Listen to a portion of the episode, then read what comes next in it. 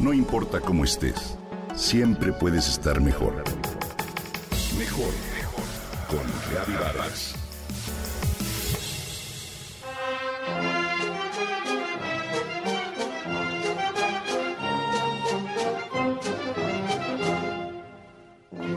Los oaxaqueños tienen el tejate. Los chiapanecos el atole agrio. En Tabasco hemos probado el pozol. Y en Jalisco está el tejuino.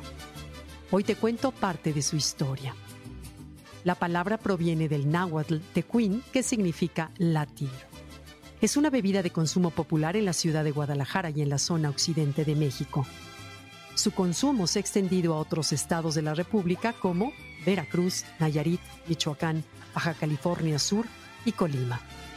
Tiene un característico sabor agridulce que es gracias a la mezcla de maíz fermentado y piloncillo. Es una de las delicias tapatías. Se acompaña de limón y sal, pero el toque especial solo da una bola de nieve de garrafa sabor limón. El proceso para elaborar esta bebida varía de un grupo étnico a otro. Aunque generalmente se hace con granos de maíz germinados en la oscuridad, que son molidos en un metate y cocidos con suficiente agua durante varias horas hasta obtener un atole amarillento que una vez frío se cuela. El líquido que se recupera se vacía en ollas tejuineras, se le agrega el catalizador o fortificador y se deja fermentar de 1 a 10 días o más. En este proceso se arrojan bacterias patógenas y benéficas. Además, se producen algunos ácidos orgánicos como ácido láctico, málico y acético. Hay dos tipos reconocidos, el tejuino y el tesguino. El tejuino puede o no tener algo de fermentación no más fuerte que el tepache.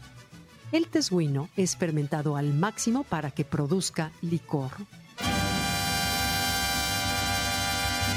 Se disfruta principalmente en carritos callejeros esparcidos por las distintas ciudades y pueblos del occidente de México. Esta bebida llamada de dioses tiene su origen ligado a tradiciones y culturas muy antiguas.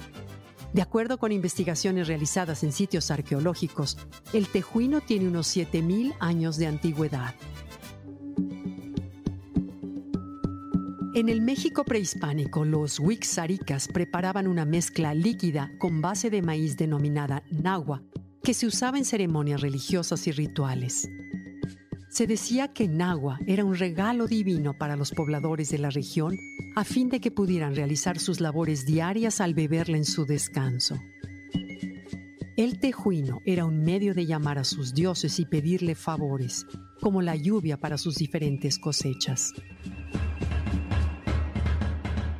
De acuerdo con la historia, el tejuino, además, representaba la unión entre presente y pasado, entre los seres humanos actuales y los ancestros. Recientemente ha estado de moda hablar sobre los beneficios de los fermentados, entre los que están la kombucha, el kefir y otras bebidas probióticas. El tejuino no ha sido mencionado, pero en realidad tiene efectos positivos en el sistema digestivo. Primero es importante señalar que esta bebida contiene aproximadamente entre 60 y 80 gramos de azúcar por litro, mientras que un refresco de cola contiene hasta 300 gramos por litro. Tiene un alto nivel de bacterias ácido-lácticas que aceleran el metabolismo. Es útil para prevenir enfermedades intestinales, incrementa la absorción de distintos nutrientes y reactiva nuestro sistema inmunológico. De acuerdo con estudios recientes, el tejuino ayuda a combatir los síntomas de la resaca. Hoy, la gastronomía moderna ha comenzado a mezclar este fermentado con algunos destilados como tequila o mezcal para crear algunos cócteles exóticos.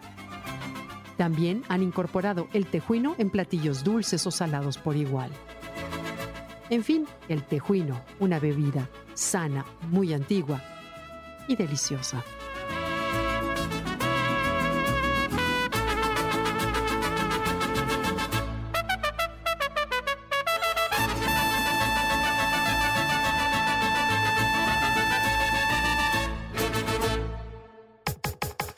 Comenta y comparte a través de Twitter.